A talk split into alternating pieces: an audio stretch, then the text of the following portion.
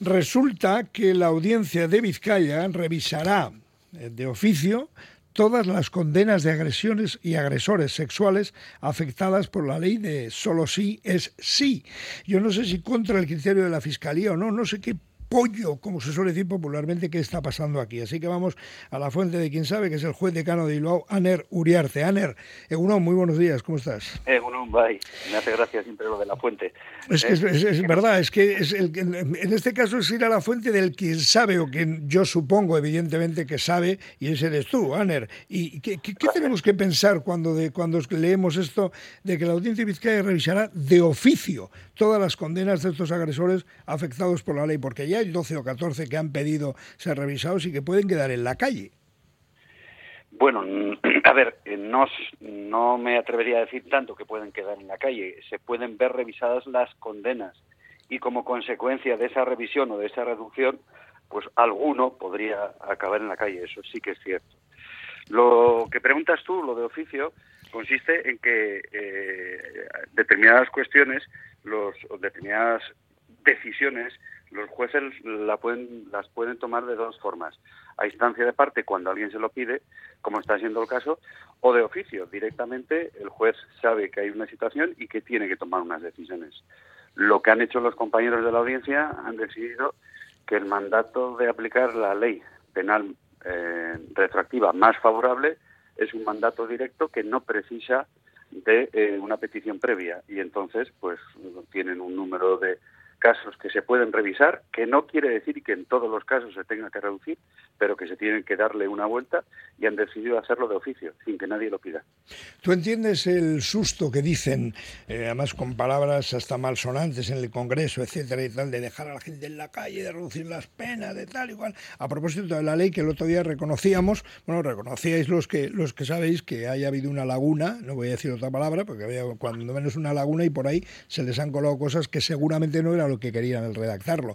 ¿Realmente los políticos se están poniendo a esa altura en el sentido de que están exagerando la nota, quizá por el tema de que la política es así? Bueno, sí, ciertamente en, el Congreso y en la lucha política pues hay una hay unas elecciones de, que el año que viene, pues dos, dos convocatorias parece, y entonces, bueno, pues está, ciertamente la cuestión está muy subida de tono. Yo me imagino que tiene que ver con esto.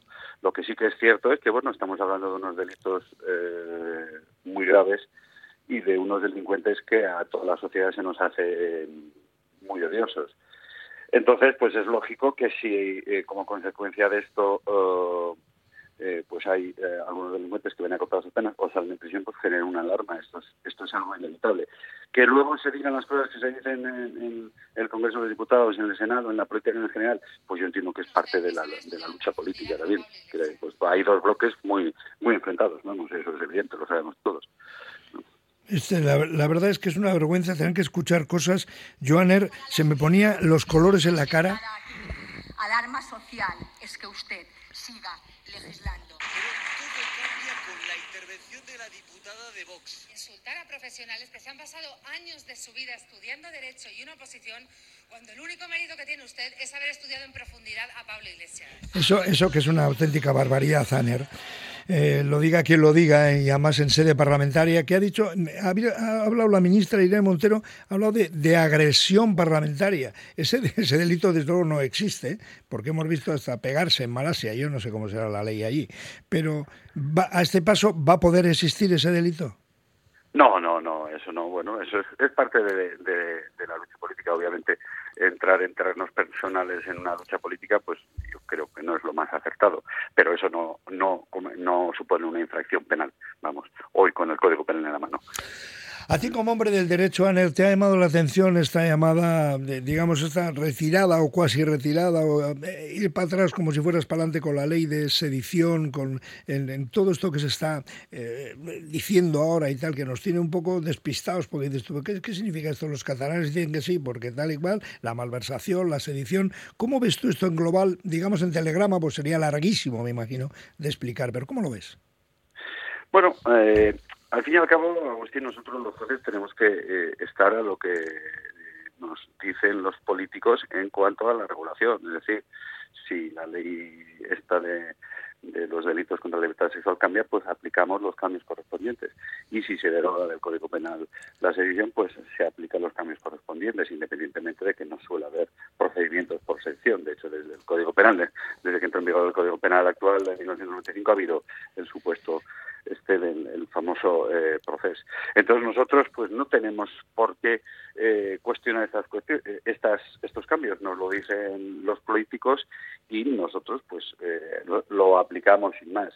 Yo aquí simplemente si me pides una reflexión general solo acudo yo a un recuerdo que tengo de, de, la carrera de la Universidad de Derecho, un profesor de penal que tuve que fue excelente, fue excelente y además luego fue tristemente famoso porque fue asesinado por ETA José María León Corbí. Sí, hombre, amigo mío, buen amigo, el juez, muy amigo. Ese, este profesor en clase de, Derecho Penal nos decía en unas clases maravillosas que los cambios penales los eh, tienen que venir con una reflexión general. Eh, tienen que ser muy pensados, que no pueden ir al hilo de cuestiones particulares o cuestiones individuales. Y entonces, pues eso es lo que nos gustaría eh, cuando hay unos cambios de este calado, ¿de acuerdo? Esa reflexión general y que no vaya ligado a otras cuestiones. Pero en definitiva, si eh, se deroga el, código, el delito de sección del Código Penal, nosotros los jueces lo aplicamos en este sentido inverso, porque realmente eso tendrá una serie de consecuencias para aquellos que han sido condenados por ello. Claro, qué bonito sería, qué bonito sería, Ener, si realmente existiera la división de poderes, ¿no? Si realmente, si en la realidad se llevara a cabo el día a día la separación del legislativo, el ejecutivo y el judicial. Sería una maravilla. Pues casi sería, ¿cómo te diría yo? Como una maravilla que, les hicieran un examen, un psicotécnico a los políticos, políticas, a los que van a ocupar un puesto que se supone que representan a la ciudadanía, un psicotécnico diciendo, ¿está usted bien de la cabeza? ¿Le, importa que le, que le analice? Porque, claro, se pide a un portero de discoteca eh, que, a ver, por favor, no vamos a poner aquí. Y luego resulta que ahí puede ir cualquiera y decir lo que le dé la gana. Pero bueno, como tú decías, son cosas de la, de la política que no tiene alma. Aner Uriarte, juez decano de Bilbao, te agradezco mucho, Aner, que estés con nosotros. Para mí es un placer, como siempre, Agustín. Gracias, que tengas buen fin de semana. Lo mismo agur. a todos. Agur, agur. Radio Popular, Herri Ratia.